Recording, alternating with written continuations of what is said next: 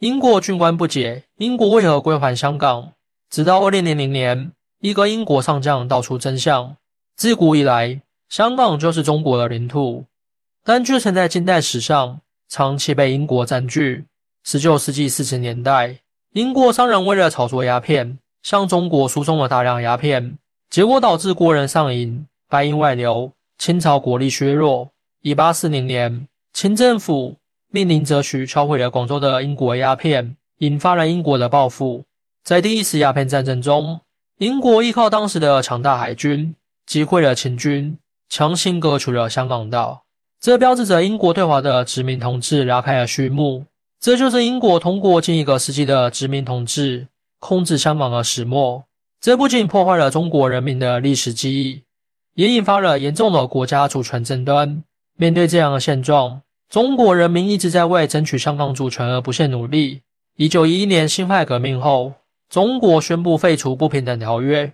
然而，直到一九七二年，联合国才正式承认香港属于中国领土。改革开放后，中国国力大幅增强，香港主权问题逐渐成熟。中英两国正式签署了中英联合声明，确立了香港在一九九七年七月一日回归中国的安排。香港位于我国南部。北令珠江口东岸，东临太平洋和印度洋，是我国南部的南大门。香港自古以来就是中国领土的一部分。早在先秦时期，香港附近就出现了人类活动的踪迹。秦始皇统一六国后，岭南一带，包括香港在内，被收归于一统，香港便置于中央政权的管辖之下，明确成为那时的中原王朝领土。香港地理位置优越，是我国著名的天然良港之一。处于太平洋和印度洋的交汇之处，这使得香港成为了一个发展自由贸易港极佳的选地。来自世界各地的商人都可以通过香港来与中国之间进行更加深厚的交流。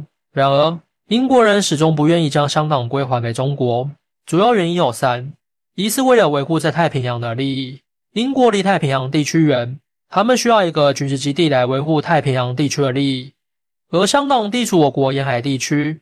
航运发达，交通便利，连接日本、东南亚等多个地区，是整个远东地区的交通枢纽。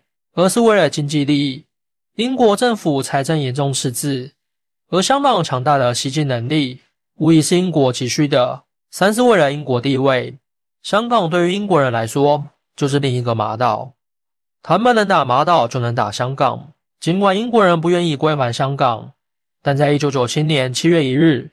香港回归仪式还是在北京举行，这是我国恢复对香港行使主权的重要历史事件。然而，英国人并不想放弃对香港的控制，他们通过各种手段，包括炫耀武力、秀肌肉、威慑中国等，试图阻止香港回归。甚至有一些英国军官在课堂上放肆，说撒切尔夫人只会吹牛皮，而英国上将是理智的。但是，英国人的算计并没有得逞。因为中国方面有足够强大的军事力量，英国人不敢与中国人民解放军对抗。一位英国上将甚至说：“谁不想继续控制香港呢？但谁又敢和中国人民解放军对抗呢？”香港回归的谈判过程中，军队的身影很少出现，但实际上，这个没有摆在台面的军事力量一直在黑暗中扮演着主角。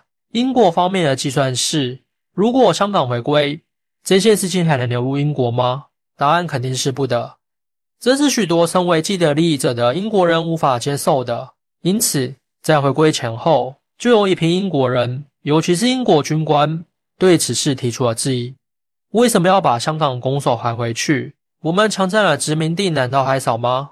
英国皇家军事学院的将军解答了这个问题：谁去面对中国人民解放军？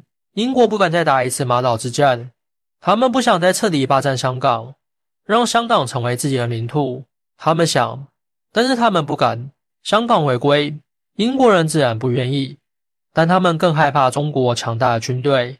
这就是最直白，也是摆在明面上的答案，无疑为色。这是我国态度强硬的底气，也是撒切尔夫人不得不同意的原因。欢迎大家一起来讨论，您的支持是我更新的动力。更多精彩内容，请关注半点听书。